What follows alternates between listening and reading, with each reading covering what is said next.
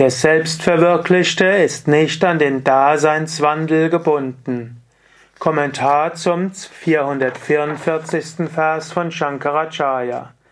Shankara sagt, Prachina vasana vegat asau samsara titi chet nasat ekatva vijnanam mandi bhavati vasana.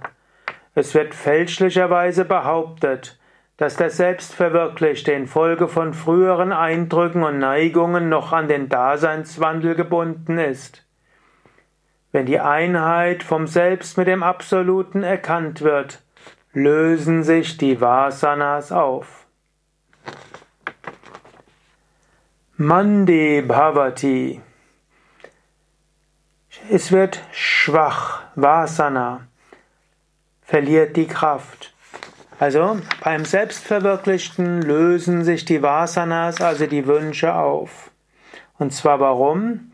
Sat Ekatva, aufgrund der Identität, der Einheit mit dem Absoluten. Eka, das Eine, also die Einheit mit Sat, dem Absoluten. Und zwar die Erkenntnis, Vijnana. Das heißt also, wenn du die höchste Wahrheit erfahren hast, dann sind die Wünsche nicht mehr stark. Hat jetzt gesagt, die, die verlieren ihre Kraft. Eigentlich steht dort nicht wirklich, lösen sich die Vasanas auf. Was heißen soll?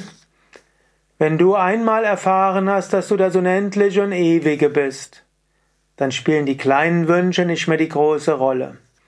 Der Wunsch mag weiter in der Psyche sein, der Körper mag seine Triebe haben, und du magst deine Handlungstendenzen haben, du magst auch weiter ein Temperament haben.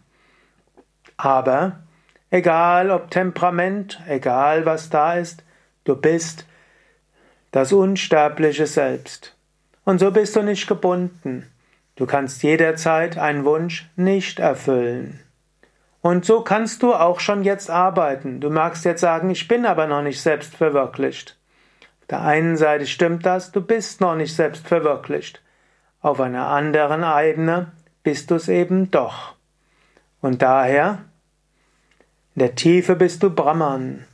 Wenn du einen Wunsch hast und dieser Wunsch dich verzehrt oder du eine Gekränktheit hast, einen Moment, gehe tief nach innen in deine wahre Natur.